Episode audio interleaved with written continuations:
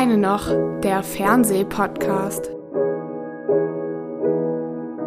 Hallo, ihr lieben Leute da draußen und herzlich willkommen zur 15. Folge Och eine noch, der Fernsehpodcast. Mein Kollege Jan Freitag und ich, Erik Leimann, wir sind, wie beim letzten Mal versprochen, heute tatsächlich blockbusterfrei. Kein Herr der Ringe, Game of Thrones, Marvel, Star Wars, stattdessen drei kleinere Serien aus England, den USA und ja tatsächlich Russland, die wir auf ganz unterschiedliche Art interessant fanden. Los geht es mit der britischen Sky-Serie This England, in der Kenneth Branagh fast schon beängstigend echt Boris Johnson als Premierminister in der Corona-Pandemie spielt. Aber möchte man sich diesen doppelten Schock tatsächlich auch ansehen? Weiter geht es mit Eine ganz gewöhnliche Frau, zu sehen in der Arte-Mediathek, eine russische Serie, die ich aber zumindest nicht boykottieren wollte und gespannt bin, was Jan darüber denkt. Zum Abschluss unserer drei großen Themen heute kommt der Anwärter auf den bescheuertsten deutschen Serientitel des Jahres ins Spiel. Bei Netflix startet Gänsehaut um Mitternacht, die neue Serie vom modernen Gruselmeister Mike Flanagan. Erstaunlicherweise ist das heute die vielleicht leichteste Serie unserer drei Kandidaten, obwohl es darin um Horror in einem Hospiz geht, aber dazu später mehr. Lieber Jan, wir starten ja heute mit This England. Ähm, ich wollte dich mal fragen, was war, bevor du This England gesehen hast, äh, dein beängstigender, beängstigendster Film über Pandemien oder Seuchen, die du kennst oder den du kennst oder Serie ist auch erlaubt? Beängstigend. Also ich habe ich hab tatsächlich echt schon ganz schön viele äh, Pandemiefilme gesehen und äh, habe auch schon drüber geschrieben, so warum warum eigentlich Pandemien oder Viren als ähm, als Gefahr aus dem Nichts äh, so so, so äh, wahnsinnig viele fiktionale Formate nach sich ziehen. Äh, ich finde tatsächlich, dass äh, Outbreak ein sehr gut gemachter äh, Viren, Peterson, ne, war das damals? War das von Peterson? Ich weiß nicht, mit Dustin Hoffman schon, ja. war das ja, so. Ja. Also schon äh, ein Blockbuster, der der als erster so dieses äh, dieses Virus-Ding äh, so so in die Konsequenz geführt hat, dass da äh, auch so, so rechtliche Grauzonen ausge, ähm, ausgelotet werden, ob man einen, einen Hotspot äh, bombardieren müsse, damit äh, das Virus nicht spreadet und so. Hm. Und ich habe das immer noch in Erinnerung, dass das ein sehr dicht inszenierter, sehr, ähm, sehr ähm, brutal psychologischer Film auch war, der, der das schon ganz gut zusammengefasst hat, aber es gibt ja tausende von diesen Formaten und die sind halt dann manchmal auch von RTL und heißen irgendwie sowas wie äh, das Virus, das aus der Kälte kam oder sowas und führt oftmals zu ganz schön Bullshit-Formaten.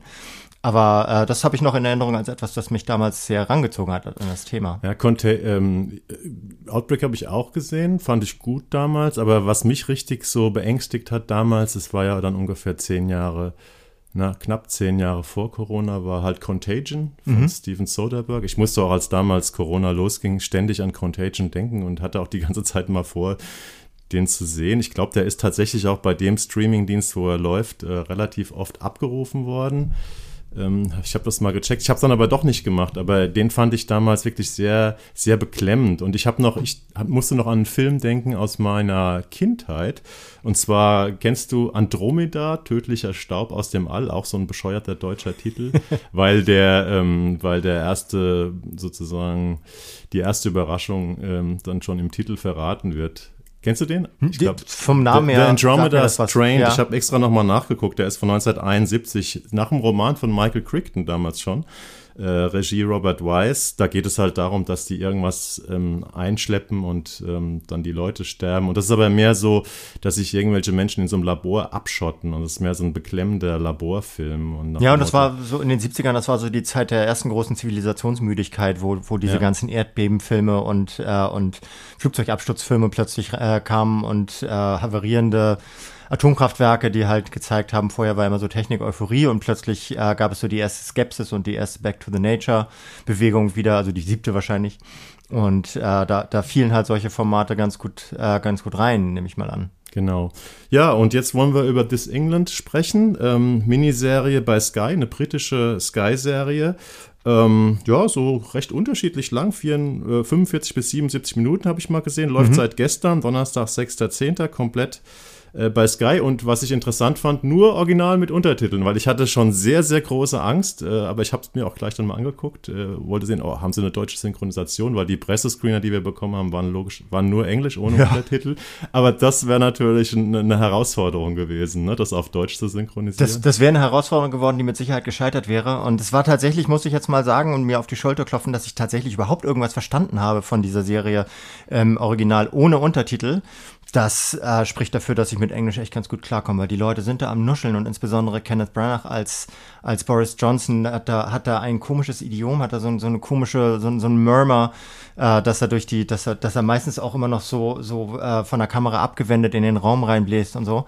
Äh, ganz schwer zu verstehen, aber trotzdem. Man hört sich rein, ne? Man hört sich, man hört sich irgendwie rein und es gibt so ein paar Figuren, die man sehr gut verstehen konnte. Dadurch hat es dann alles in allem relativ gut geklappt. Aber ja, es, ist, es, es, hätte auf gar keinen Fall geklappt, das zu synchronisieren und für Sky gut, dass sie Untertitel. Stell's doch mal ein bisschen vor, was wird erzählt? Na, wir erleben im Grunde genommen die, ähm, die ersten so vier, fünf Monate äh, der, der äh, Covid-19-Pandemie, äh, die sich so ein bisschen deckt mit den ersten vier, fünf Monaten Regierungszeit von Boris Johnson, der kurz vorher gewählt worden ist. Äh, und auch äh, tatsächlich so um Weihnachten herum hat er, äh, fand die Wahl statt, also kurz vor Weihnachten fand die Wahl statt, kurz danach wurde er dann, wurde er vereidigt. Und äh, wir erleben also sozusagen, wie die eine Katastrophe äh, mit der anderen Katastrophe korreliert, nämlich eine Pandemie, die extrem rigides Regierungshandeln erfolg, äh, erfordert, gepaart mit einem Premierminister, der genau das Gegenteil macht, nämlich, äh, nämlich äh, einerseits eigentlich meistens abwesend ist. Das ist ein guter Twist in dieser Serie, dass man ihn fast nie sieht, wenn in den ersten äh, Wochen und Monaten die, die Krisenstäbe tagen und äh, halt versuchen, das Land einigermaßen auf Kurs zu halten. Und zum anderen, wenn er denn mal da ist, dann macht er eigentlich nur dumme Witze oder, äh, oder, oder sorgt für gute Laune im, im Konferenzsaal. Er ist halt eher so, ein, er ist so eine Ulknudel. Er ist überhaupt kein Politiker und das wollte er ja auch nicht sein. Und Kenneth Branagh spielt den halt äh, so, in, so als einen abwesenden Clown, der, der, dieses, der dieses Land immer tiefer ins Chaos stürzt, äh, wird aber gleichzeitig korreliert über die Teile hinweg, also über die sechs Teile hinweg, ähm, mit äh, zwei anderen Politikern, die eine große Bedeutung damals gespielt haben, zum Teil heute immer noch spielen. Das ist auf der einen Seite Dominic Cummings. Ja. Das ist so der Spin-Doktor, der Einflüsterer von Boris Johnson gewesen. Eigentlich der, auch der, der den Brexit sozusagen, den man für den Brexit verantwortlich macht, weil der hat die Kampagne, glaube ich, gemacht.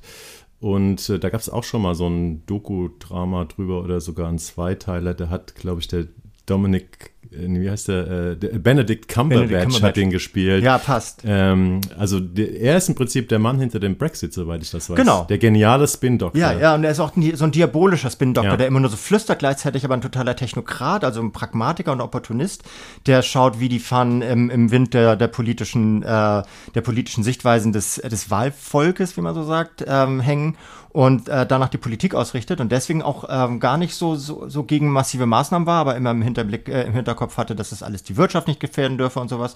Und auf der anderen Seite, die zweite Person ist Matt Hancock, der äh, Gesundheitsminister, oder ich weiß nicht, ob die Gesundheitsminister heißen in England, aber sowas in der Art, ähm, der immer der, der rationale, rationale Mahner war, der immer darauf äh, gedrungen hat, dass äh, Maßnahmen ergriffen werden, dass sie schnell ergriffen werden, dass schnell geimpft wird, dass schnell äh, getestet wird, viel getestet wird, alles, was überhaupt nicht funktioniert. Und wir betrachten diese, diese drei Personen fasziniert, wie sie äh, miteinander und gleichzeitig gegeneinander durch diese Krise schlingern, die aber dann auch so ein bisschen geschildert wird wie so eine Art äh, so, so, so dokufiktionales Emergency Room oder sowas. Man sieht irrsinnig viel äh, Szenen im Krankenhaus oder in Krankenhäusern, wo die ja. Leute halt um ihr Leben kämpfen, wo vor allem auch das Klinikpersonal um das Leben ihrer Menschen, ihrer, ihrer Patienten und Patientinnen kämpft.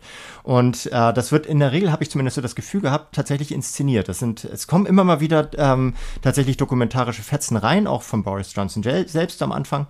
Aber das ist größtenteils inszeniert und das sehr, sehr intensiv inszeniert. Und das macht, finde ich, auch ein bisschen das, äh, das Wesen dieser Serie aus, die ja, wie ich mir vorstellen könnte, aber auch einigen Leuten zu viel geworden ist.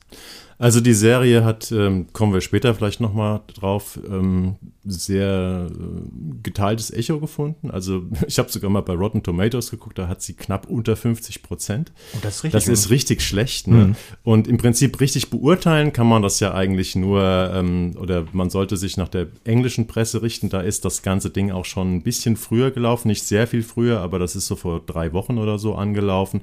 Und da gibt es zum Beispiel ähm, Zeitungen wie die Times, die hat es gelobt gelobt als sehr, sehr intensiv, aber auch ein bisschen davor gewarnt, dass es gefährlich sei, weil eben die Grenze zwischen Fiktion und Dokumentarischem manchmal nicht zu erkennen ist. Ne? Ich, ich nenne das so ein bisschen, auch wenn es eine ganz andere Art von Inszenierung ist, so ein bisschen The Crown, den The Crown-Effekt, weil wenn du jetzt dich mit dem englischen Königshaus beschäftigst und hast The Crown gesehen, dann hast du ganz viele Bilder im Kopf, die ja original nachinszeniert sind, aber du weißt natürlich nicht, was in den stillen Kämmerlein gesprochen in Wahrheit gesprochen wurde. Du kennst es aber aus der Serie und du glaubst, diese Menschen zu kennen, wie Prince Charles ist oder war, als er jung war und die Queen und so, weil du The Crown gesehen hast und, und weil es eben so perfekt inszeniert ist. Ne? Und, und hier hast du eben auch, da werden die dokumentarischen Aufnahmen gemischt mit den inszenierten und da, dazu kommt halt noch, dass der Boris Johnson von Kenneth Branagh der kommt dem so beängstigend nah,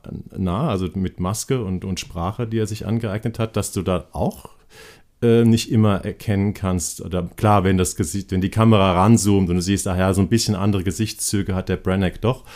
Ähm, aber das ist schon täuschend ähm, täuschend ähnlich. Und ich finde sogar, dass es ein bisschen drüber ist, weil man sieht äh, immer wieder auch Boris Johnson selbst, wie er vor der, äh, vor der Presse, also meistens in so offiziellen Situationen, wie er vor der Presse spricht, wie er mal hier und da den Wagen verlässt und äh, zu irgendeiner Konferenz geht und sowas. Und wenn er da redet, dann redet er, hat da zwar immer diesen komischen Duktus, der so leicht, der so leicht humoristisch ist, mal so ein le leicht wellig, so von der Klangfarbe her und sowas, aber äh, eigentlich relativ straight in der Art, wie er spricht. Es sei denn, er verhaspelt sich und verläuft sich in eigentlich irgendwelchen Sortisen. Seine Sprache ist ein einziges Verhaspeln, was dann aber doch immer dann doch noch zum Ziel kommt. Genau, es kommt ne? immer zum Ziel. So eine polterige Sprache ist das. Ja, ja und aber tatsächlich Kenneth Branagh ähm, spielt ihn noch knalltütiger. So, und da ist wirklich, der kommt nie so richtig auf den Punkt. Und der, seine, seine, seine Sätze schweifen immer ab und er, er fängt immer einen neuen Satz an, äh, während der alte noch gar nicht beendet ist und sowas. Und ich glaube, es ist, er persifliert ihn teilweise auch ein bisschen ich habe auch gedacht, als ich zum ersten Mal den Branagh dann in der Rolle gesehen habe und klar war, das ist jetzt der Branagh und nicht der Johnson, weil am Anfang siehst du relativ viele dokumentarische mhm. Bilder von Johnson. Da habe ich gesagt, nee, komm, so redet der doch jetzt nicht in echt. Ne? Die erste größere fiktionale Szene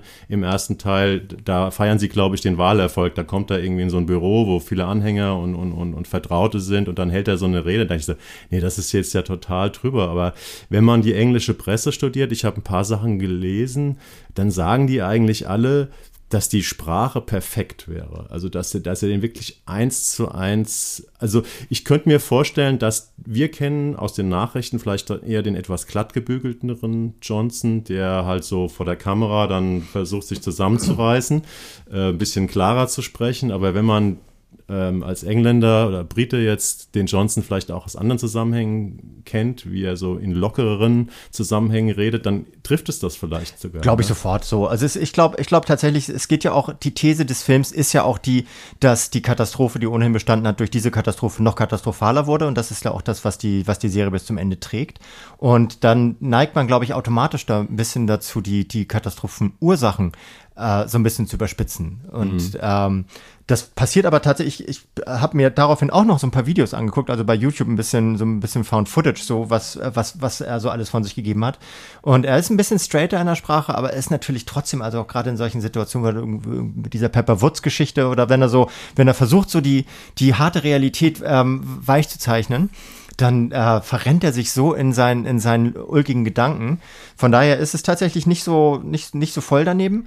Aber es wirft natürlich auch noch eine andere Frage auf, also die, die eine Kritik an dieser Serie äh, möglich macht, nämlich ob es nicht ein bisschen zu stark auf die Figur von Boris Johnson und dieser, diesen, diesem Komplettversagen seiner Person ähm, zugespitzt wird. Also ob sich, das, sich sozusagen das englische System nicht so ein bisschen in einen, in einen Vollidioten wie, äh, wie, wie Boris Johnson flüchtet, um zu sagen, ah, mit jedem anderen hätten wir das einigermaßen mhm. hinbekommen, aber mit dem war das unmöglich. Und das ist die Frage.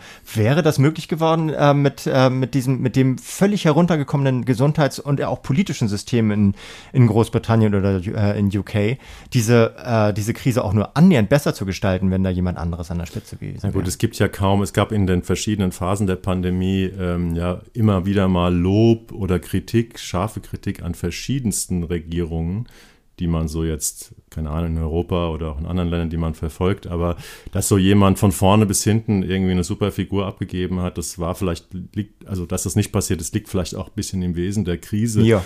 Aber ich habe zum Beispiel, der Guardian hat das Ding komplett verrissen da habe ich die Kritik komplett gelesen. Bei der Times konnte man es nur anlesen, ähm, aber das Urteil äh, lesen.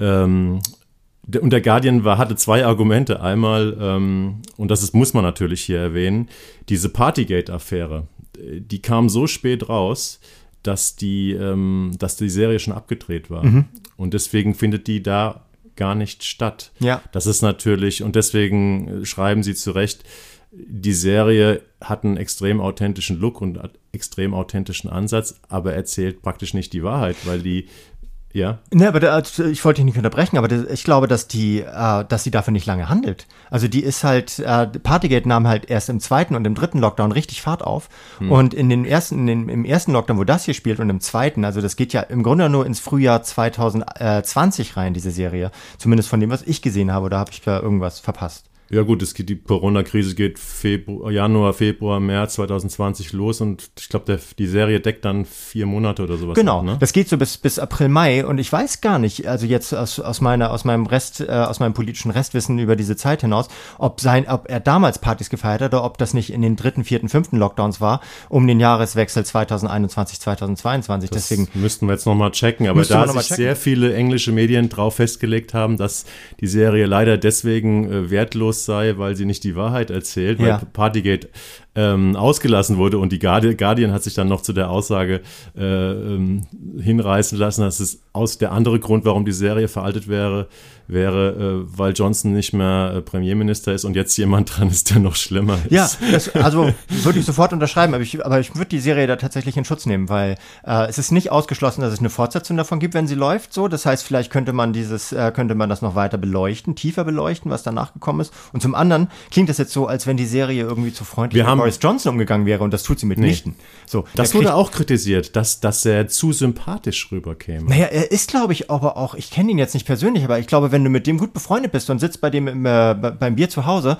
hast du eine super Zeit mit dem. Ja. Und der ist wahrscheinlich auch jemand, der, wenn du mit dem gut kannst, dass er dir auch unter die Arme greift. So, das ist, äh, das will ich dem überhaupt nicht absprechen. Aber als Politiker ist er halt eine Vollkatastrophe. Und diese Vollkatastrophe wird in einer so, in einer so liebevollen Akribie ausgewalzt, dass ich mir nicht vorstellen konnte, dass Michael Winterbottom, der das Ganze als Showrunner betreut hat, dass der, dass der irgendwie versuchen, versucht hat, ähm, Boris Johnson Schutz zu nehmen. Das finde ich, also das ist, das ist tatsächlich ein absurder Vorwurf. Ja, also wir haben jetzt sehr viel äh, Negatives über die Serie gesagt äh, und ich hatte auch die allererste Berührung, die ich mit der Serie hatte, war eine, ein Verriss und ein Daumen nach unten bei den Kollegen von der TV-Spielfilm, die es, glaube ich, als geschwätzige, langweilige äh, Serie oder sowas abgestempelt haben. Ich kann es jetzt nicht mehr, aber ich war geschwätzig, das Wort war irgendwie drin.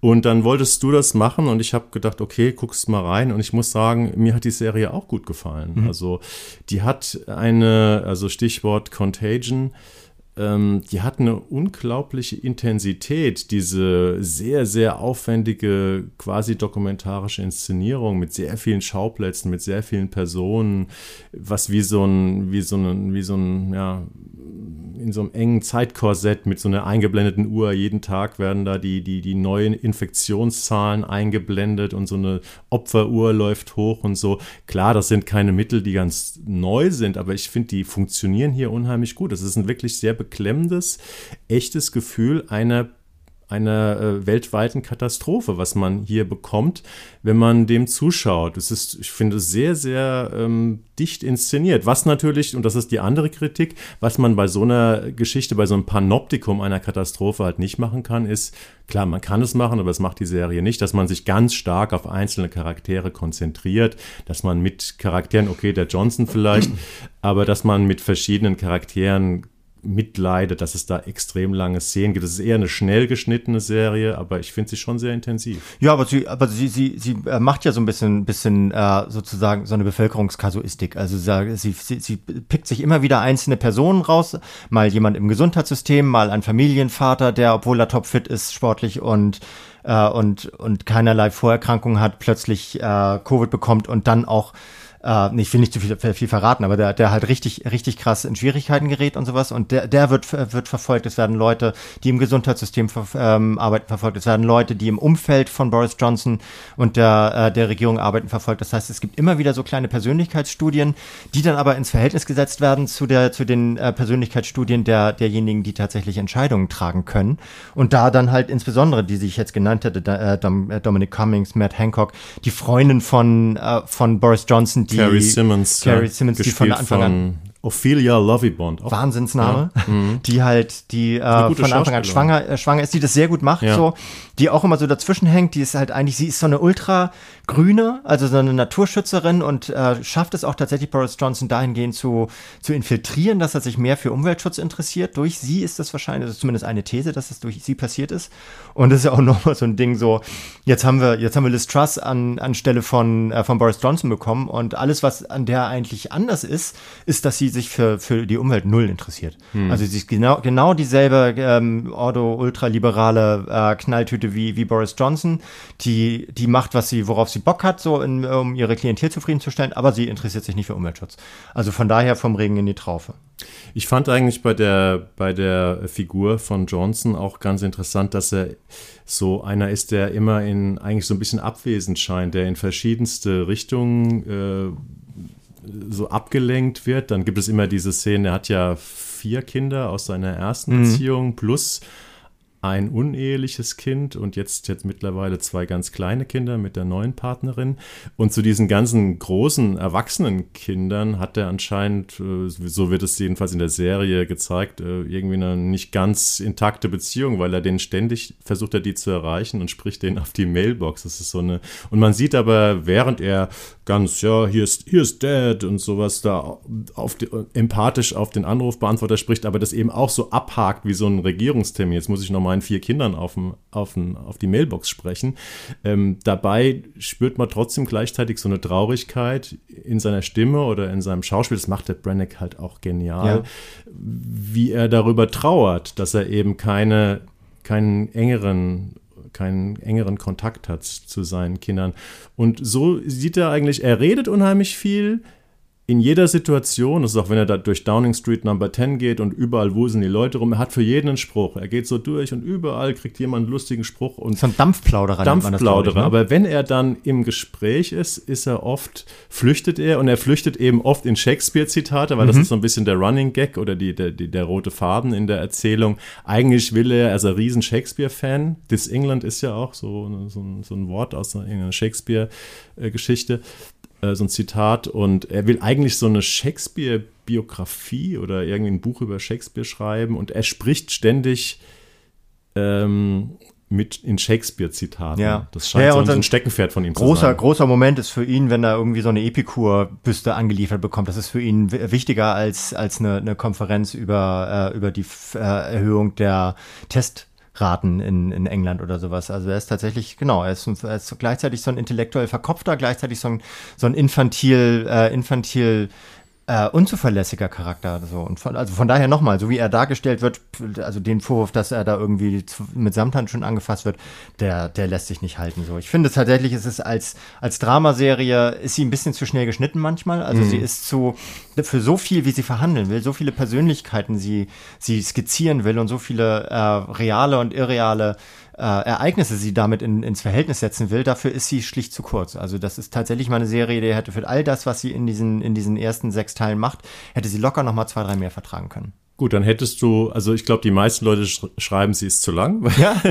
weil sie halt ähm, naja, weil sie halt so quasi dokumentarisch ist. Und dann sind halt diese sechs, über sechs Stunden, die wir sehen, schon ganz schön lang. Aber das ist halt dieser Inszenierungsstil. Ich habe mir mal, der, der Showrunner, das ist ja Autor und, und Regisseur Michael Winterbottom, ich hatte mal ge geguckt, ich kannte den Namen, ähm, ich mochte mal sehr, der ist, glaube ich, so in meinen Fokus ist er geraten mit 24-Hour Party People. Mhm. Diese Geschichte über das Entstehen der Rave-Szene in Manchester. Hast du den damals gesehen? Mhm. Weil das war auch auch schon so ein Film, als ich den damals gesehen habe, da habe ich sehr drüber gestaunt, äh, über die Inszenierungsarbeit Art, weil du ganz oft nicht wusstest, ist das jetzt dokumentarisch oder ist inszeniert. Und da ist der Winterbutton wirklich ein Meister und der, also das hat er halt hier auch und dann hat er natürlich viele politische Stoffe gemacht, Welcome to Sarajevo, The Road to Guantanamo, dann hat er mal diesen, diese, für so einen Skandal in Cannes war es, glaube ich, gesorgt, mit diesen Nine Songs, das war so ein Porno mit echtem ja. Geschlechtsverkehr. Ja, wobei er für, ähm, für äh, das Sarajevo-Ding hat er, glaube ich, sogar die Goldene Palme bekommen. Er hat ne? Preise, er ist ja, ein hochdekorierter Mann, aber eben auch ein Mann mit einem sehr eigenen, sehr radikalen Inszenierungsstil, mhm. den muss man mögen mögen und ich war überrascht. Ich, ich habe es gemocht. Also mich hat es reingezogen, habe mich aber auch ein bisschen darüber gewundert, dass die Kritiken doch unterm Strich sehr, also die schlechten überwiegen.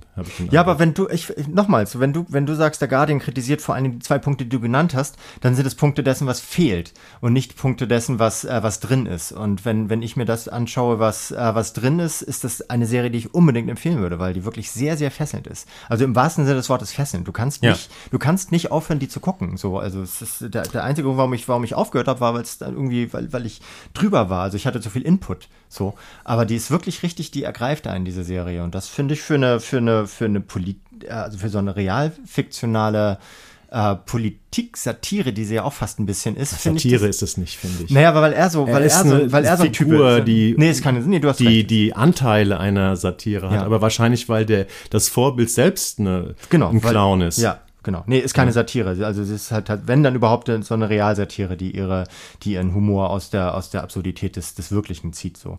Ich kann das nur empfehlen. Schaut euch das an. Das ist wirklich eine Serie, die was Besonderes ist und wenn sie streitbar ist, ist sie ja umso besser.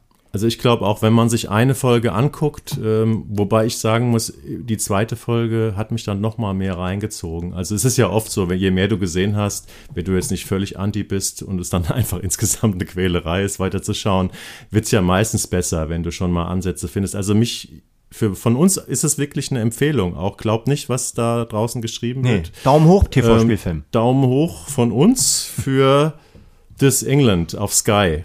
Ab sofort komplett ähm, ja, anzusehen, zu bingen, wenn man es aushält, die sechs Stunden. Wenn man es aushält. Kommen wir zu unserem zweiten Thema. Und zwar eine Serie, die nur in der Arte Mediathek läuft. Die heißt Eine ganz gewöhnliche Frau. Ähm, dafür gibt es da aber auch schon zwei Staffeln, neun und acht Folgen, also insgesamt 17 Folgen, a 45 Minuten. Kommt aus Russland, ist eine preisgekrönte russische Dramaserie, ähm, also nicht nur in Russland preisgekrönt, sondern bei dem, ähm, beim europäischen Serienfestival Serie Mania in, äh, in Lille hat die Hauptdarstellerin ähm, hat äh, Anna Mikhalkova hat den Preis als bessere Darstellerin 2018 äh, gewonnen. Das war natürlich vorm Krieg. Und ähm, ja, worum geht's da drin? Das ist eine schwarzhumorige, wie soll man sagen, Alltagskrimi-Groteske. Und zwar diese Hauptdarstellerin, die Hauptfigur, ist eine Mutter, Ehefrau, hat äh, noch zwei Töchter. Die eine ist so, naja, vielleicht 16, ist ein Teenager, die sich halt so rumtreibt. Die andere ist eine Achtjährige, also ein Kind. Und sie ist gerade mit, ihrer, mit dem dritten Kind schwanger. Sie ist so ja, Ende 30, 40. Ihr Mann ist Chirurg im Krankenhaus.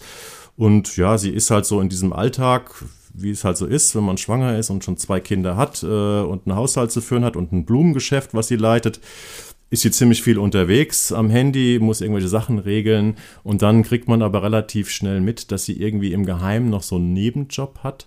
Und zwar ist sie Zuhälterin von einem, ähm, ja, sie hat verschiedene junge Frauen, die sie anleitet. Da hat sie auch ein zweites Handy, die sie eben vertickt ähm, in irgendwelchen Hotels, wo sie Männer äh, trefft, äh, treffen, diese Frauen. Und ähm, ja, und letztendlich dieses von diesem Doppelleben weiß niemand was. Und insofern ist die Serie so ein bisschen wie Breaking Bad mit einer weiblichen Hauptdarstellerin, aber gleichzeitig, was ich ganz interessant fand, war, dass sie auch so ein, ja, fast schon auf so eine, eine dokumentarisch ist jetzt irgendwie vielleicht, vielleicht ein bisschen hochgegriffen, aber auf eine recht naturalistische Art diesen Alltag da in Moskau leben, die, glaube ich, zeigen, wie die Leute so, ja, verschiedenen Generationen ähm, agieren, wie sie arbeiten, wie sie miteinander umgehen. Und was ich toll finde, diese Serie, die läuft auf Russisch mit deutschen Untertiteln ja. und dadurch hat man ein sehr irgendwie so einen authentischen Look und Feel. Man hat so den Eindruck, man guckt in eine Gesellschaft rein, äh, jetzt mal abseits dieser Krimi-Groteske, die man nicht so kennt die man auch anders erwartet. Wir haben ja alle gerade ein sehr, sehr medial gefärbtes, also auch kriegsgefärbtes Bild von Russland, glaube ich. Und es ist total schwer, dieses Land jetzt einfach mal wertfrei, also die Menschen vor allem darin wertfrei zu betrachten. Und diese Serie gibt uns ein bisschen die Möglichkeit dazu. Das das Erste, was ich daran gut fand, ist, dass du, man sagt dann immer so ein bisschen, äh, bisschen Stereotyp, dass du so in die russische Seele blickst. Aber ich glaube, sie wird, kommt da tatsächlich ein bisschen zum Tragen. Ja. Die sind nämlich alle, die Figuren sind, haben alle so eine, so eine Grundmelancholie, aber gleichzeitig auch so eine, so eine Härte im Umgang miteinander. Also wie die miteinander reden, das ist immer, die beschimpfen sich permanent. Selbst Leute, die sich wohlgesonnen sind, die beschimpfen sich ständig und meinen die gehen das ruppig aber, miteinander gehen um. Ne? Extrem ruppig mhm, auch miteinander. Auch in der Familie. Um. Ja, auch in der Familie. Aber das ist trotzdem, ist da so eine, so eine Herzlichkeit, von der ich jetzt mal behaupte, ohne dass ich, dass ich da auch nur die geringsten äh, empirischen Daten mit reinbringen kann, dass das der, dass das dem, der Mentalität der Menschen da, zumindest in Russland, äh, in, in, in äh, Moskau, durchaus entsprechen könnte. Also wir erleben da wirklich hochinteressante Menschen, die wir so noch nicht gesehen haben. Also zumindest, wann hat man schon mal eine russische Serie im Mainstream-Fernsehen gesehen oder sowas? Ich glaube, das gab es fast noch nie.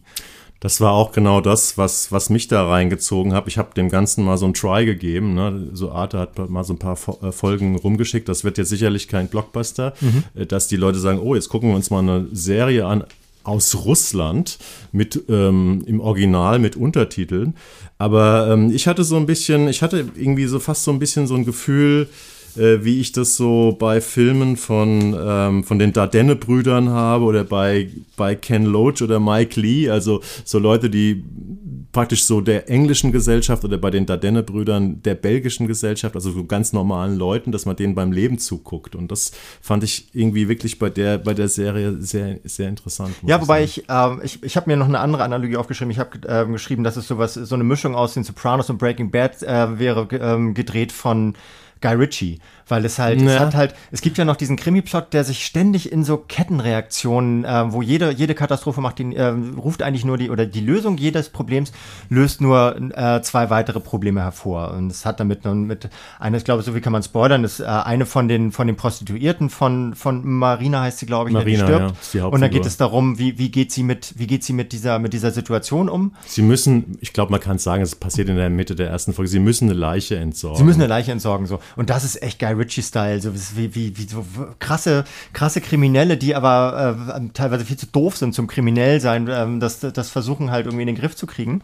Ja. Und äh, das ist, das ist schon auch, äh, das ist schon auch wirklich witzig äh, gemacht, ohne dass es jetzt was zum Schenkelklopfen ist oder sowas. Aber ähm, es es ist dadurch wirklich ein anderer Blick auf diese, auf, auf diesen ganzen Mikrokosmos, den wir, den, der, der uns jetzt gerade so schwarz gezeichnet wird, aber im Grunde genommen auch erstmal nur aus Menschen besteht, die so versuchen, ihr Ding zu machen.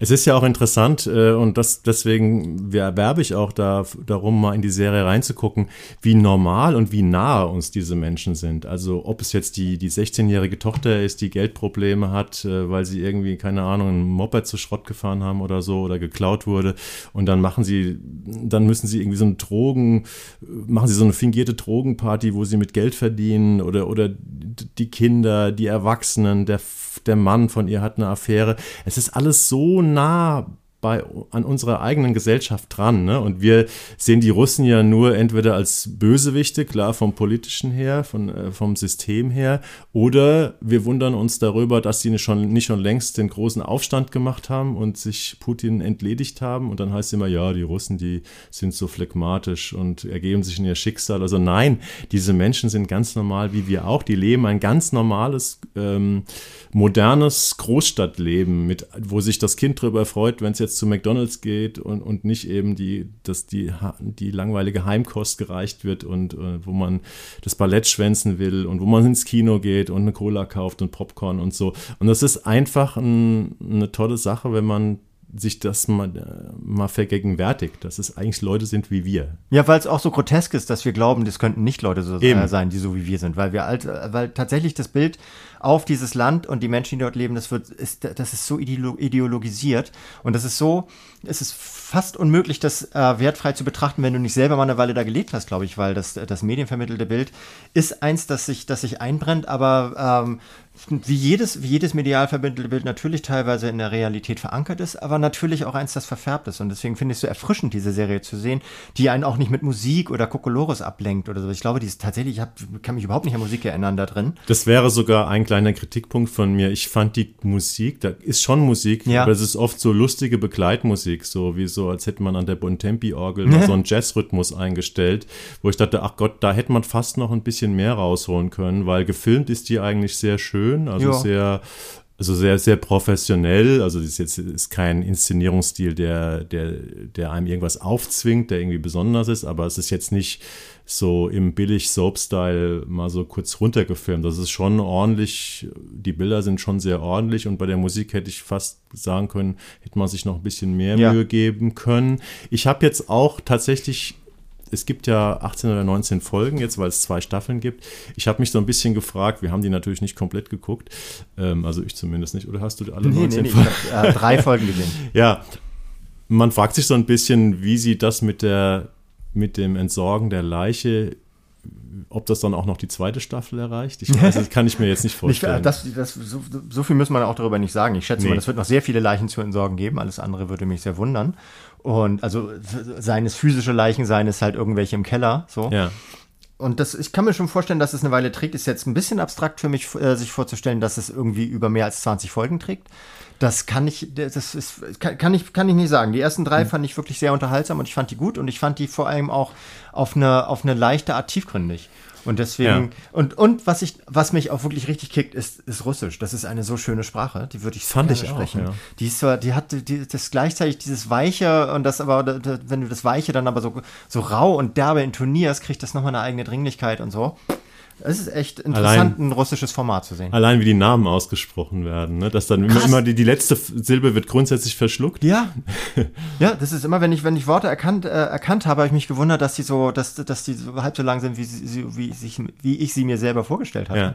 Das ist auch interessant. Ja. Ich fand noch eine Sache ganz interessant, weil äh, wir wir sagen immer ja Krimi, Groteske und Guy Ritchie und so und das ist natürlich auch letztendlich das, was die Serie wahrscheinlich zum Erfolg gemacht hat, ähm, weswegen sie ausgezeichnet wird. Aber ich finde es immer wieder interessant, wenn es dann so kurzzeitig kippt, eben hast du noch so eine typische groteske Szene oder auch so ein Spannungs- und Thrill-Moment. Äh, und dann auf einmal gibt es einen Dialog, wo das ganz, ganz ernst wird, wo die Leute, die also sind ja vor allem Frauenfiguren, die mhm. da interessant sind, ähm, wo die eine neue Seite zeigen. Und ähm, da habe ich irgendwo, ich, es gibt nicht viele Kritiken, die man finden kann zu dem Format, aber eine Deutsch, ein deutsches Kulturmagazin, wo ich was zugelesen habe, schrieb, dass sie sehr unterschiedliche Frauenfiguren zeigen, die ständig sich in alle möglichen Richtungen verändern können und dass es ähm, sehr überraschend und deswegen sehr gut wäre.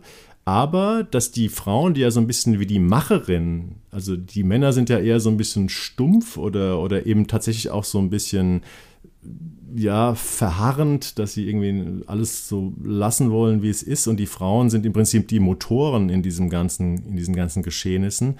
Aber dass äh, diese Frauen trotzdem in einer zutiefst patriarchalischen Gesellschaft agieren, obwohl sie eigentlich wie die starken Figuren in dieser Serie wirken. Das fand ich nochmal einen ganz interessanten Gedanken. Total, es ist auch interessant, den Frauen dabei zuzuschauen, wie sie sich gerade machen in dieser patriarchalen Gesellschaft. Und ja. das, damit ja auch nochmal die patriarchale Gesellschaft als reines Konstrukt einer, einer angeblichen Überlegenheit äh, entlarven, weil die Typen, die da für sich beanspruchen, dass sie eigentlich die geileren sind, sind halt, sind den Frauen halt intellektuell und teilweise sogar körperlich auch unterlegen. So. Und das ist ja trotzdem interessant, dass die, ähm, dass das so subtil irgendwie transportiert wird, genau mhm. dieser Punkt. Das fand ich nämlich vielleicht die größte Stärke der Serie. Ich fand auch überhaupt, dass sie so, ich weiß nicht, wie in Russland Zensur von Fiction funktioniert oder wie es gemacht wird. Da wird man sicherlich auch nichts Regierungskritisches sagen können. Aber es ist schon auch so ein bisschen so ein Arschtritt. Äh, fürs System, finde ich, die Gesellschaft, äh, die, die Serie, weil sie die Gesellschaft schon also auch so ein bisschen als kaputte Gesellschaft beschreibt. Mit vielen Lügen, mit ja. vielen Dingen, die im Geheimen ablaufen, mit viel Betrug, mit viel Unehrlichkeit und so. Ähm, es ist keine explizite Systemkritik, aber ich eine Gesellschaftskritik ist ja immer auch ein bisschen eine Systemkritik. Ja, also das habe ich jetzt noch nicht gesehen, aber dafür habe ich vielleicht auch noch nicht genug davon mitbekommen von der Serie. Vielleicht entfaltet sich das noch stärker. Also ich habe das halt. Nee, ich fand es von, von, von, von Anfang an eigentlich. Ja. Also ich meine, wenn, wenn man sich diese, diese neue putinsche Doktrin anschaut, dass, dass der, der Russe äh, die überlegene Spezies ist ja. im Grunde genommen sowas, das klappt das dann ist, natürlich nicht mehr. Nicht, ne? Ne, dass mhm. es die besten Menschen sind und alle anderen sind denen im Grunde genommen so rezessiv unterlegen. Das funktioniert so nicht mehr, aber ich glaube nicht, äh, selbst, selbst äh, autoritäre Systeme ähm, greifen nicht so tief in die Kultur, also in die Alltagskultur ein, dass sie solche Bilder, die halt den, den Menschentypus irgendwie als, als äh, charakterlich schwach darstellen dürfen, äh, unterbinden oder sowas. Das kann ich mir nicht vorstellen. Also an dem, an dem Punkt ist es ist noch nicht, es ist noch nicht Goebbels, der, ja. der die Kultur dirigiert in äh, Russland. Also. Aber man muss eben sagen, es ist eine Serie voller ambivalenter Versteckspieler, Trickser, auch schwacher Personen. Mhm. Viele sind unglücklich ja. mit ihrer Situation. Insofern äh, ein sehr farbenreiches Gesellschaftsbild. Und ja.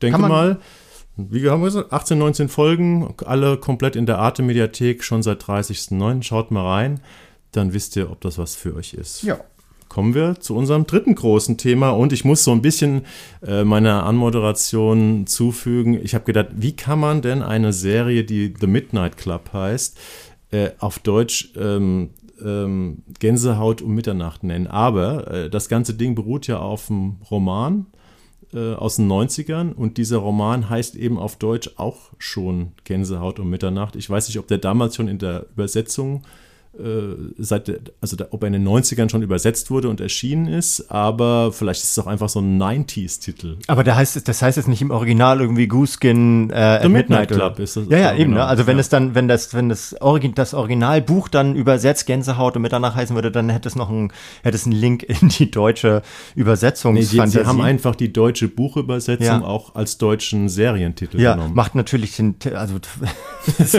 also so lächer, einen so lächerlichen Titel habe ich, glaube ich, seit äh, Rock'n'Roll und Himbeereis, zu dem angeblicher äh, Jailhouse Rock übersetzt wurde, anfangs in Deutschland. Äh, Rhythmus hinter Gittern. Rhythmus, ja, nee, aber äh, Gänsehaut, ähm, äh, nicht Gänsehaut, ähm, der hieß anfangs äh, Himbeereis und Rock'n'Roll. Ach, der Elvis-Film. Der Elvis-Film, mhm. ja. Und das war so, es, es, in dem Film kommt kein, kein Himbeereis, Himbeereis vor. So. aber da gibt's glaube ich, viele schöne Geschichten über die Übersetzungspannen äh, deutscher, deutscher äh, Filme, beziehungsweise internationaler Filme, die dann in Deutschland laufen. Das hat dieser Film auch nicht, das hat diese Serie auch nicht verdient, finde ich. Also um mal ja. so, in die, so in den Infight sozusagen zu gehen. du bist ja Mike Flanagan, Experte. Wir hatten ja seine letzte Serie, Midnight Mass, ja. hier auch im äh, Podcast. Das war meine erste Begegnung mit Mike Flanagan, weil ich seine alten Formate immer noch nicht gesehen habe. Ah ja, okay. Aber, Super ähm, interessant. Also, weil Spuk in Hill House würde ich mir schon irgendwann ich weiß, du bist großer Fan. Ich muss ja. ja unbedingt noch sehen. Das ist jetzt, glaube ich, schon seine vierte Serie für Netflix. Genau. Und ja, worum geht es denn da drin? Es, es geht um, äh, wie so oft bei Mike Flanagan, um, eine, um ein Gebäude letztlich. Also es ist ein ähm, Hospiz in den USA, in das die krebskranke Ilonka eingeliefert wird, die äh, klassenbeste ähm, Superstar ihrer Highschool und dann kriegt sie halt eine Krebsdiagnose und äh, es stellt sich auch relativ früh am, äh, also gleich zu Beginn der Serie heraus, dass er nicht teilbar ist. Und sie wird also in ein Hospiz äh, gebracht oder kommt in ein Hospiz äh, das sich in so einer verwunschener, verwunschenen Villa irgendwo in einer, in einer sehr natürlichen amerikanischen Landschaft befindet. Alles sehr schön da, alles sehr verwunschen. Ähm, und es stellt sich A sehr schnell heraus, dass irgendwas in diesem Brightcliff Manor, wie es heißt, äh, nicht stimmt. Also dass da so seltsame Dinge vor sich gehen, dass den, dass den Leuten, die da die da drin leben, äh, komische Gestalten erscheinen und so weiter. Aber die eigentliche Geschichte ist, dass es ein Hospiz ist für Jugendliche, hm. die, äh, die keine Heilungsprognose mehr haben, also keine Heilungsaussicht mehr haben. Und das sind sehr unterschiedliche Charaktere. Ich weiß von acht, die da, ähm, die da sozusagen Sprechrollen haben. Ich weiß aber gar nicht, ob es noch weitere Nein, gibt. Ich glaube, es gibt tatsächlich acht äh, Personen in ja. diesem, also acht PatientInnen in diesem Hospiz plus eine Ärztin, plus ein Pfleger. Mhm. Das sind eigentlich diese zehn Personen, die da leben. Ja. Äh, und das ist das Ensemble. Das ist das Ensemble. Also deswegen, es war mir nicht hundertprozentig klar, ob es vielleicht noch äh, andere, andere Insassen gibt, die, äh, die da gar nicht, die keine Rolle spielen, aber ich glaube, das beschränkt sich auf diese acht. Und die ähm, haben nämlich äh, nebenbei noch einen Club, der sich Midnight Club äh, nennt, gegründet, wo sie sich immer äh, nachts treffen um diese Zeit, also um Mitternacht, erzählen sich Spukgeschichten und haben einen Pakt geschlossen, nämlich dass die Person, die als erstes äh, stirbt, zurückkehrt und den anderen sagt, wie es im Jenseits ist. So ungefähr habe ich das. Das ist die Grundidee verstanden. eigentlich. Das ist die ne? Grundidee. Mhm. Ist natürlich ein bisschen bizarr, ist aber, glaube ich, auch tatsächlich so in der, auf der, auf der fiktionalen Metaebene vor allem so als, als kleiner Anlass dafür gedacht, dass die sich da halt nachts hinsetzen und sich gegenseitig Spukgeschichten erzählen. Und diese Spukgeschichten nehmen immer ähm, so pro Folge eine, ähm, eine Person darf erzählen, wenn sie da nachts sind, von diesen acht sehr unterschiedlichen Charakteren. Und die wird dann gezeigt. Also diese Geschichte wird sozusagen visualisiert. Und das ist ein Film im Film. Ist ein Film im Film. Mhm. Und ähm, besteht vom Personal her exakt aus denselben Leuten, die auch in diesem, äh, ansonsten in diesem Hospiz äh, leben, aber eben in anderen äh, Rollen und Funktionen. Und dann stoßen sie auf Geheimnisse, da, wo man sehr vorsichtig sein muss, was man, da, äh, was man davon verraten darf. Sie stoßen auf frühere, äh, frühere Menschen, die da schon gelebt haben und eine davon ist, hat das überlebt offenbar. Die ist halt so als einzige, hat sie das wieder, oder zumindest als einzig Bekannte, hat sie es lebendig wieder verlassen, dieses Hospiz. Und die, sie gehen so ein bisschen dem Geheimnis dieser, dieses Mädchens ja. auf die Spur. Und das ist die Geschichte, die halt die ganze Zeit im, äh, im äh, meist Dunkeln dieses äh, leicht verwunschenen Hauses spielt. Also man kann ja vielleicht sagen, dass ähm, diese Hauptfigur, diese Ilonka, übrigens ein schwarzes äh, Teenager-Mädchen, die bei ihrem weißen ähm, Ziehvater oder Adoptivvater ähm, aufwächst. Die haben ein sehr enges Verhältnis. Sie hat sich das übrigens selbst ausgesucht. Sie hat das irgendwie gegoogelt mhm. und hat gesagt, da möchte ich gerne hin. Ähm, die wird gespielt von Iman Benson, heißt die junge Schauspielerin. Ist auch schon, ich habe sie mal nachgeschlagen, ähm, 22 Jahre alt, soll wahrscheinlich so eine 16-Jährige spielen. Ja, kann sie aber auch. Ähm, kann sie auch. Und ähm, es gibt eben alle, ich glaube, sie hat Lungenkrebs oder so ich weiß es nicht. Ich, ich weiß es nicht genau. Sie haben alle unterschiedliche Erkrankungen. Es gibt so einen jungen, sehr smarten Typen, äh, gespielt von Igby Rigney. ich glaube nicht, ähm, dass die irgendjemand kennt, die Leute. Die nee, die sind, so äh, der, der, hat aber auch in Midnight Mass äh, ja, ja, gespielt. Es sind ein paar der dabei. Leukämie, so. dann gibt es ein Mädchen, ein irisches Mädchen im Rollstuhl.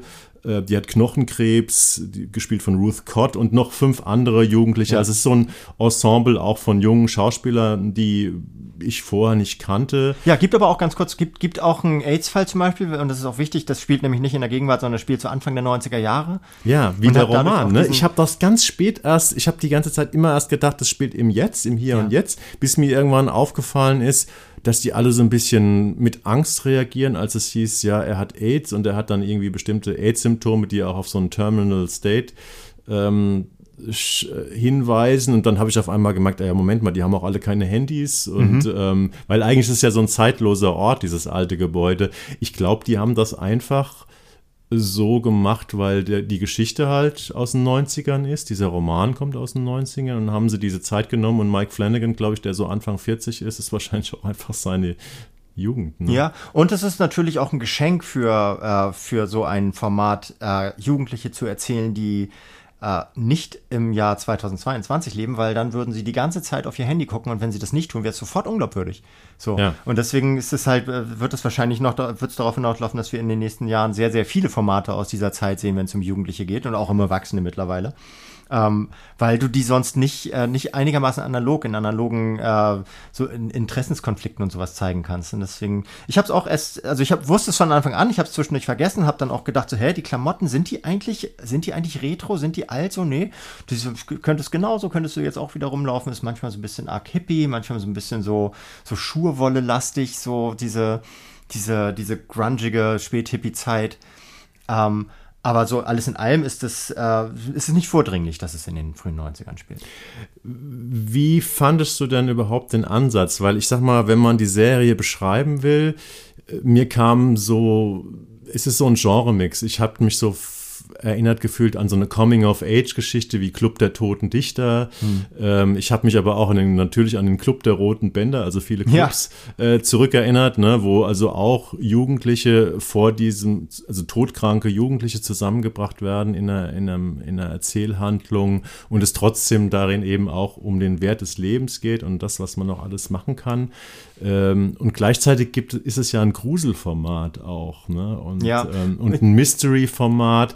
Ging das für dich alles so zusammen, diese, diese, dieser Genre-Mix in der Serie? Also ja, schon, weil wir sind hier bei Mike Flanagan und da ist es halt einfach immer so, dass es, es gibt äh, noch dritte Stockwerke unterm zweiten Basement und es gibt noch, es gibt einfach Symbole, die, die sich in diesen Häusern, das spielt ja immer in Häusern oder zumindest immer so in, in, in äh, an Spots, die eine, die eine große räumliche Bedeutung haben. Also so auch selbst bei Midnight äh, Mass spielte das halt in so einer Kirche, die sehr wichtig war, aber auch in den Häusern der Leute. Es hatte immer eine Bedeutung, wie, wie die Räumlichkeiten aussehen. Und hier ja. gibt es dann halt viel Symbolik und viel, viel Mystik und viel Metaphorik. Und das ist dann, manchmal ist es tatsächlich ein bisschen zu, zu sehr auf die Zwölf. Also, dass dann halt, wenn da irgendwie so ein Geist auftaucht, der, der, äh, wo man sich fragt, ist der im Kopf der Person oder läuft sie da wirklich durch, dann scheppert irgendeine Fanfare. So. Ja. Und da ist er tatsächlich oldschool ähm, Horrorregisseur und Filmemacher aber gleichzeitig ist es, ist es dramaturgisch so komplex inszeniert und äh, oftmals um so viele Ecken gedacht, dass dieser, dass diese Schockmomente so ein bisschen intrinsisch werden. Also dass man, dass sie, dass sie dazu da sind, äh, die, die leisere Momente, wo die Leute versuchen, mit sich selbst im Klaren äh, darüber zu werden, ist das hier real, passiert das in meinem Kopf oder passiert das wirklich, dass die dadurch äh, immer mal wieder so aus, äh, immer wieder in die eine oder die andere Richtung kippen. Also so, weil das geht wirklich immer darum, passiert das, was mir hier passiert, bei mir? Bin ja. ich das oder sind das die Umstände? Ist ja natürlich auch ein schöner Erzähltrick, ist, dass die alle ähm, Medikamente bekommen, also Morphine ja, und andere ja. Medikamente, die ihre Schmerzen lindern sollen, die eben aber auch dazu beitragen, dass man eben so hallu halluz halluziniert. halluziniert. Ähm, das ist ein Punkt, aber ich muss dir recht geben, ich hatte auch am Anfang, als dann plötzlich diese klassischen Gruseleffekte, keine Ahnung, man dreht sich um und da steht irgendwie so ein steht irgendjemand mit grünen Augen und, und äh, keine Ahnung, vergammeltem Gesicht ähm, fand ich auch so ein bisschen willkürlich, wo ich dachte, hätte man jetzt gar nicht unbedingt gebraucht, weil ich kann ja jetzt das nur mit Midnight Mass vergleichen. Da dauert es, glaube ich, vier oder fünf Folgen oder drei oder vier zumindest, bis die ersten Gruseleffekte einsetzen. Mhm. Alles andere ist vorher Suspense und wird gar nicht gezeigt.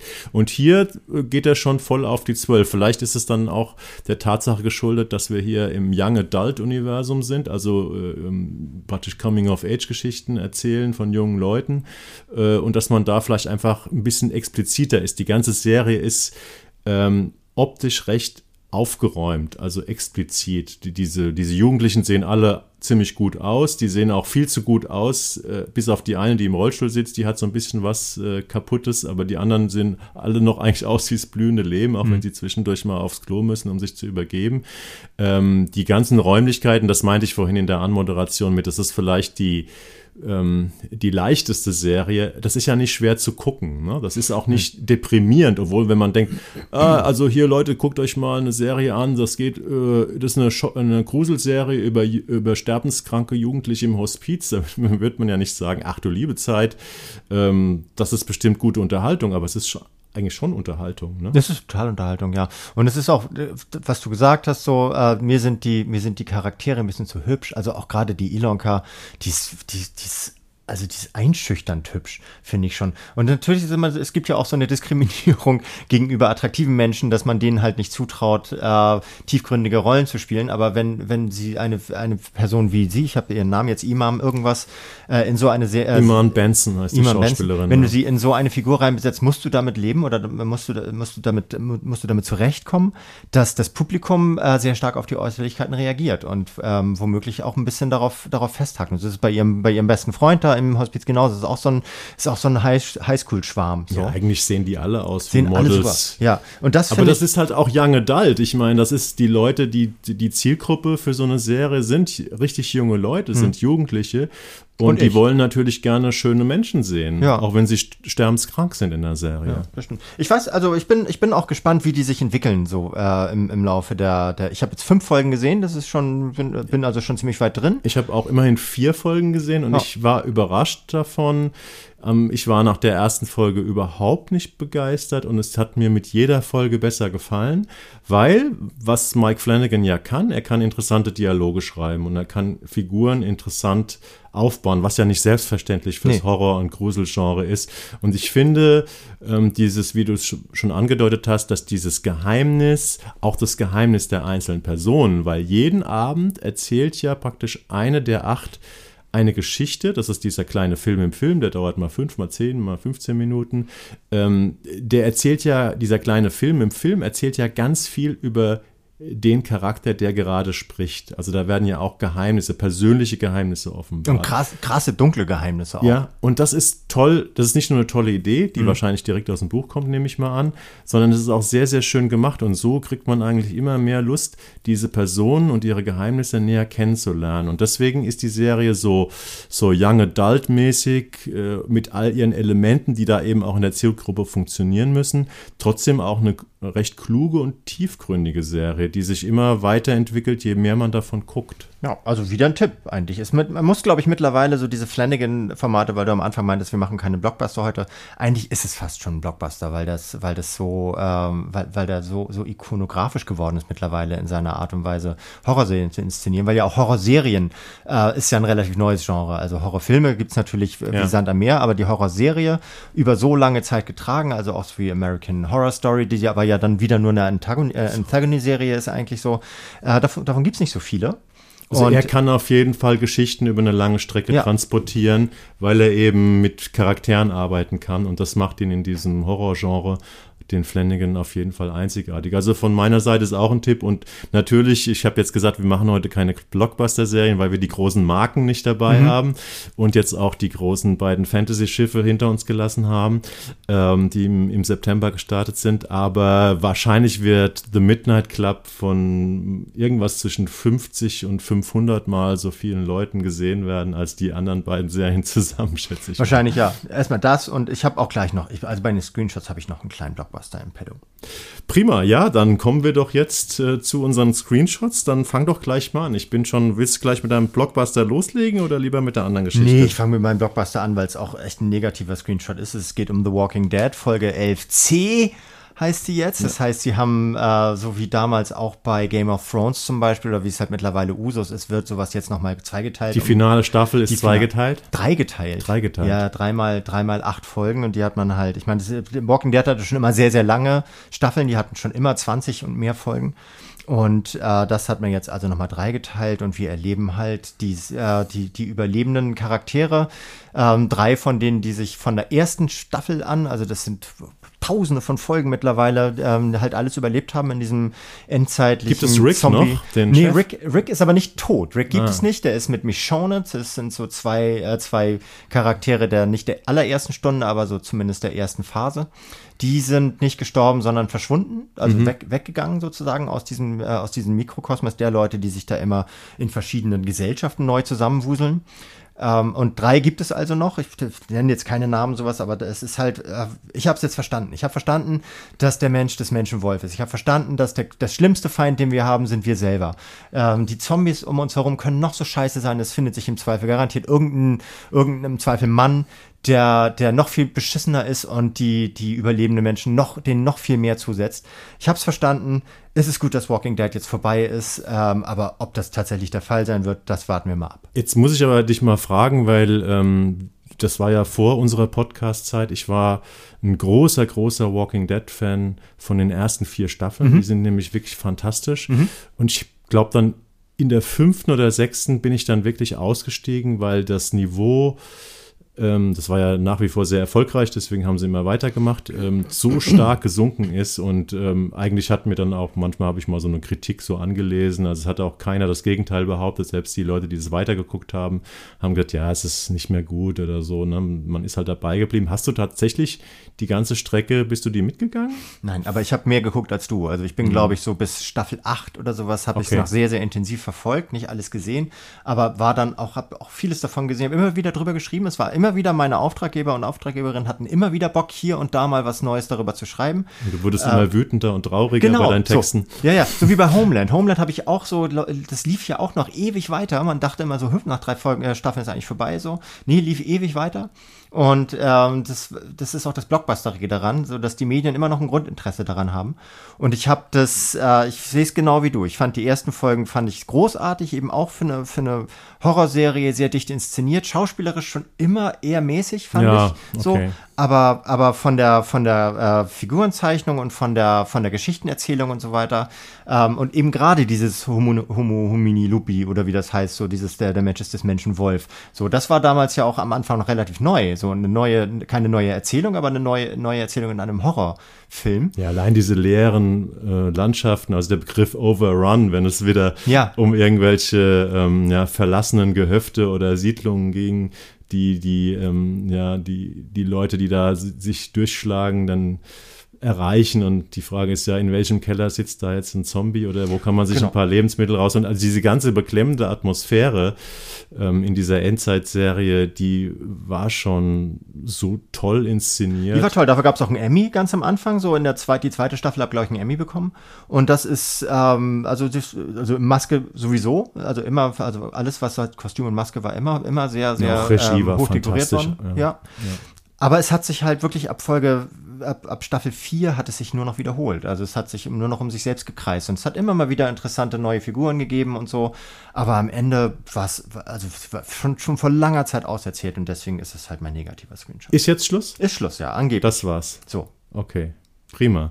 Ja. Also bei, sorry, bei Disney Plus habe ich gar nicht gesagt. Läuft bei Disney Plus bei, bei läuft Disney das jetzt schon? Oder? Ja, läuft schon und die anderen, äh, alle anderen äh, 10 plus 11 A und B kann man bei, äh, bei Netflix auch sehen. Ah ja, okay. Früher war es, glaube ich, bei Amazon. Okay, mhm. ich habe es, glaube ich, bei Amazon gesehen. Vielleicht täusche ich mich auch. Ja, äh, meine Screenshots sind heute, da gehen wir nochmal ins Öffentlich-Rechtliche und die sind auch deutsch. Ähm, ich weiß gar nicht, ob da negativ und ähm, positiv. Ich glaube, die sind beide eher positiv, mhm. sind beide eher ein Tipp. Und mein erster, vielleicht noch eindeutigerer Tipp ist der Film Die Bürgermeisterin. Ach, hast du ihn gesehen? Ja. Okay, ja, ich ja, war, ja, ich war skeptisch, Grund, grundskeptisch. Du hast ihn nicht gesehen. Ich habe ihn noch nicht hm. gesehen. Ich habe auch keinen Auftrag dafür. Die Bürgermeisterin ähm, ist ein Film, ist so ein ganz normaler, ich weiß gar nicht, Montagabend oder Samstagabend, ich glaube Montagabend ZDF-Film. Genau, am Montag, 24.10. läuft der linear, aber ihr könnt ihn schon ab dem kommenden Wochenende, also nicht ab dem jetzt, sondern ab dem Samstag, dem 15.10. in der ZDF-Mediathek ähm, sehen, was ist der Hintergrund. Jeder zweite Bürgermeister, Bürgermeisterin in Deutschland hat im Amt schon mal verbale oder körperliche Gewalt erfahren. Wir kennen die Geschichten von ähm, Fackelmärschen zu den Häusern von irgendwelchen Gesundheitsministern, äh, von äh, Maßnahmen, Corona-Maßnahmen-Gegnern, vor allem aus der rechten Szene heraus, ähm, organisiert Hetze im Internet äh, gegenüber Leuten im Amt. Und in diesem Film, die Bürgermeisterin spielt Anna Schut, die ehemalige Dortmunder Tatort-Kommissarin, die ja so äh, tragisch ums Leben gekommen ist in der letzten Dortmunder Folge, was die Leute ja so schockiert hat. Ähm, die spielt so eine fiktive Bürgermeisterin in irgendeiner Kleinstadt. Sie ist auch keine bezahlte Bürgermeisterin, sondern so eine Ortsbürgermeisterin, die das ehrenamtlich für ihr Stadtteil macht und so eine einfach so eine engagierte Frau mit, mit einem Mann, äh, gespielt von Felix Klara und einer Teenager-Tochter, ähm, die eben in ihrer dann nicht mehr vorhandenen Freizeit sich um alles Mögliche in diesem Ort kümmert. Und dann heißt es, es soll da irgendwie ein Asylbewerberheim gebaut werden. Und dann gibt es eben im Gemeinderat so einen rechten äh, Typen, ähm, der halt dann seinen Klientel dagegen aufhetzt und es ist praktisch so eine Spirale der, des Abstiegs der Gewalt, was sich dann so, ähm, die sich in Gang setzt, um diese ganze äh, Figur herum, die da praktisch das Privatleben zerstört. Und das ist relativ, das ist von Magnus Wattrott, einem sehr, sehr guten, äh, viel, vielfach preisgekrönten Autor geschrieben. Mhm.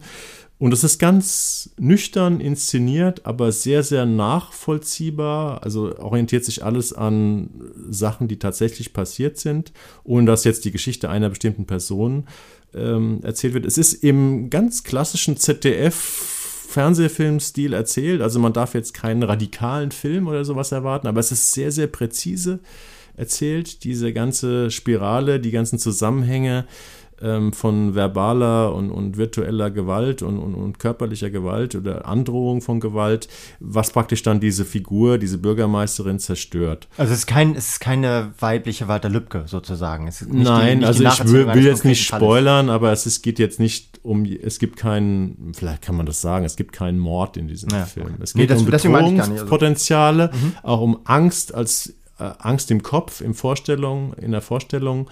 Und ich fand das Ganze, es ist auf eine gewisse Art betulich inszeniert, aber es ist trotzdem alles ähm, sehr korrekt und nachvollziehbar und gut gespielt von den Protagonistinnen. Mhm. Von daher kann ich sagen, das kann man sich auf jeden Fall mal angucken. Ja, ich finde es schade, dass ich da keinen Auftrag für bekomme, weil dann weiß ich immer nicht so ganz genau, ob ich da noch die Zeit für finde, das ja. zu schauen.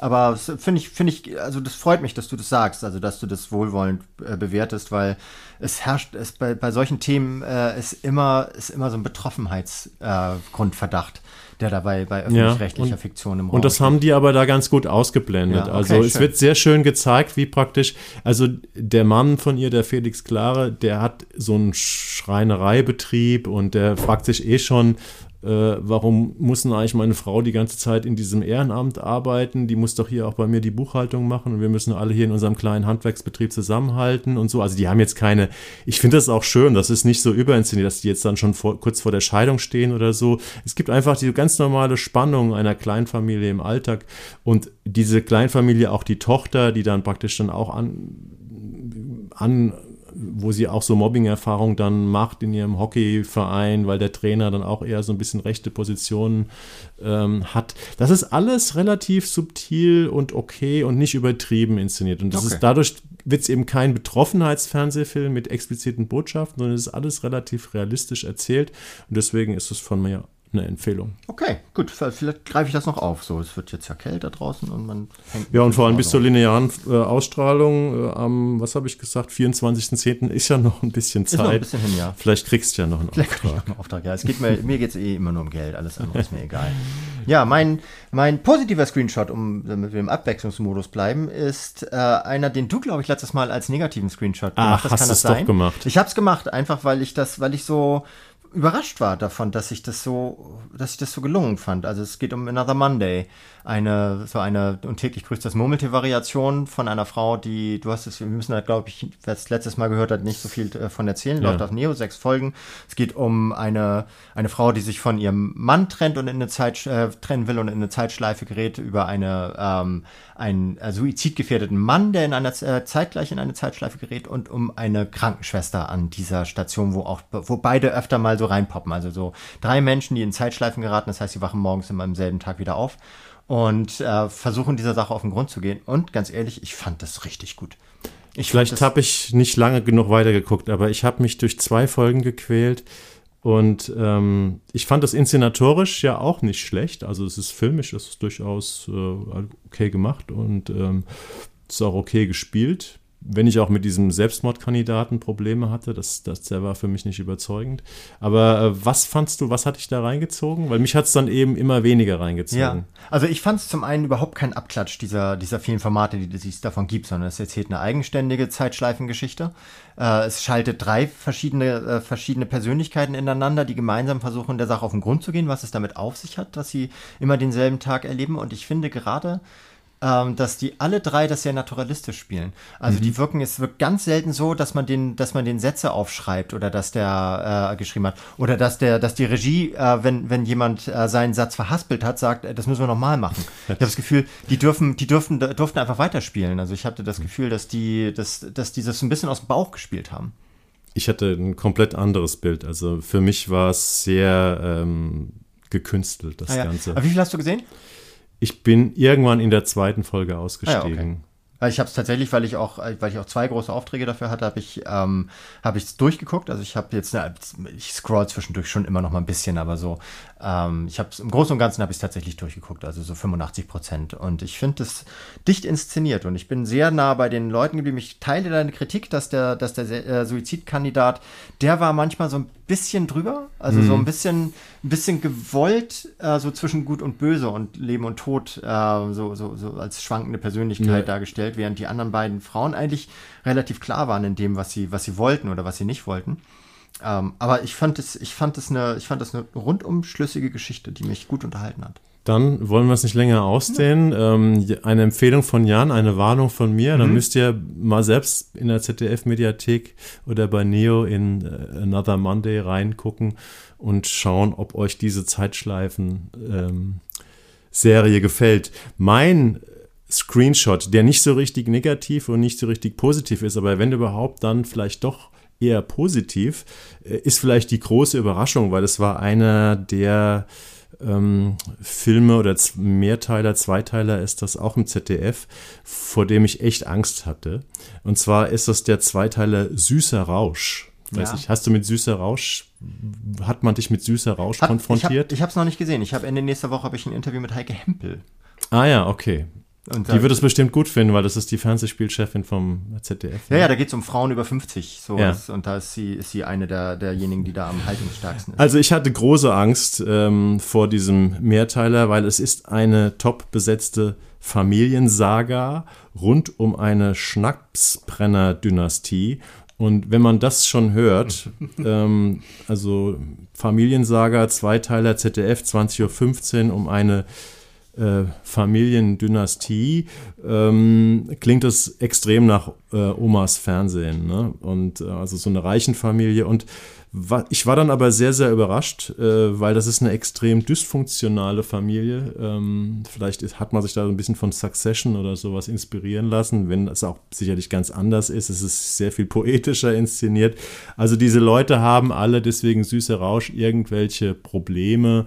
Ähm, es geht um den Fortbestand dieser Firma, es geht um einen großen Zampano und ähm, ähm, ja, Boss von diesem Unternehmen, der hat eine Ex-Frau, äh, eine Frau, der hat eine Zwillingsschwester, der hat Kinder aus verschiedenen Beziehungen und die treffen sich alle zum 60. Geburtstag von diesem Menschen.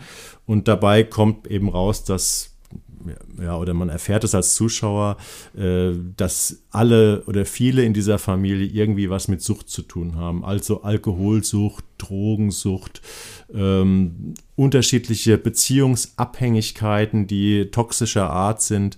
Und äh, was mich so, was mir überraschend gut gefallen hat an der Serie, ist, dass es relativ gut geschrieben ist ähm, und dass es eben nicht so überinszeniert ist, äh, wie man es so kennt, dass die, die Dramen so auf den Punkt gebracht werden, die, die, die Gegensätze und so, die Konflikte, sondern dass es viel in so einer poetischen, ja, in so einer poetischen Zwischenwelt spielt. Also keine Ahnung, es gibt zum Beispiel eine Szene, da ist die Schwester, das ist eine trockene Alkoholikerin, äh, ist anscheinend so eine Kämpferin, so für, für Therapie, für Suchttherapie, ist aber, man merkt aber immer, dass sie selber auch gefährdet ist, wieder zum Alkohol zurückzugehen. Und sie wird von so einer jungen Fernsehmoderatorin äh, interviewt im Fernsehen und hinterher gibt es so ein Gespräch zwischen den beiden in der Garderobe, wo die junge Fernsehmoderatorin sagt, ja, ich übrigens bin überhaupt nicht äh, suchtgefährdet, obwohl mein Vater an der Flasche gehangen hat.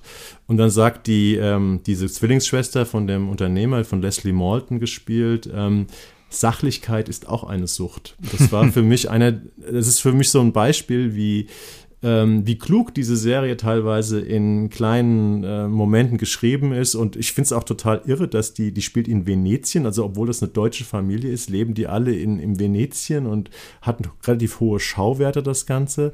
Und ich fand die überraschend undeutsch in ihrer ganzen Inszenierungsart und trotzdem natürlich von dem, Wer da mitspielt, Desiree Nosbusch spielt mit, hm. ähm, Leslie Malton habe ich schon erwähnt. Es gibt viele bekannte Schauspieler, Schauspielerinnen und Schauspieler. Also vielleicht ist das nicht, wenn ihr eher auf Mike Flanagan steht oder vielleicht sogar auf eine ganz gewöhnliche Frau äh, oder auf This England. Vielleicht ist es überhaupt nicht euer Fernsehen, aber ich war überrascht, wie anders oder wie gut äh, man in den Zwischentönen auch mal eine Familienserie in Omas Fernsehen inszenieren kann. Deswegen ist es von mir gleichzeitig eine Warnung, aber auch ein bisschen ein Tipp. Es beruhigt mich, dass du dem, dass du es positiv siehst. Ich muss es ja noch gucken jetzt. Bis ja, also es ist nicht, vielleicht wird nicht ganz so schlimm, ähm, wie du, ähm, wie du vielleicht befürchtet hättest. Und ich hatte richtig Angst vor der Serie. Okay. Dann haben wir euch Ängste genommen. Das ist in diesen Ängst, angstvollen Zeiten ja auch schon mal was wert. Genau. Und äh, wir müssen jetzt sagen, wir haben jetzt hier Herbstferien und tatsächlich fahren Jan und ich beide weg. Deswegen gibt es eine kleine Änderung. Wir kommen nicht in 14 Tagen wieder mit unserer nächsten Sendung, sondern erst in drei Wochen. Das heißt, wir hören uns wieder mit der nächsten Ausgabe von auch eine noch der Fernsehpodcast am 28. Oktober. Wir würden uns freuen, wenn ihr dabei seid. Vielen Dank. Schreibt uns gerne Kommentare in euren Abspielstationen. Schreibt uns eine Mail, ist alles bei den Shownotes zu finden. Und ja, bleibt gesund und bis bald. Macht's gut. Bis dann. Tschüss. Auch eine noch der Fernsehpodcast.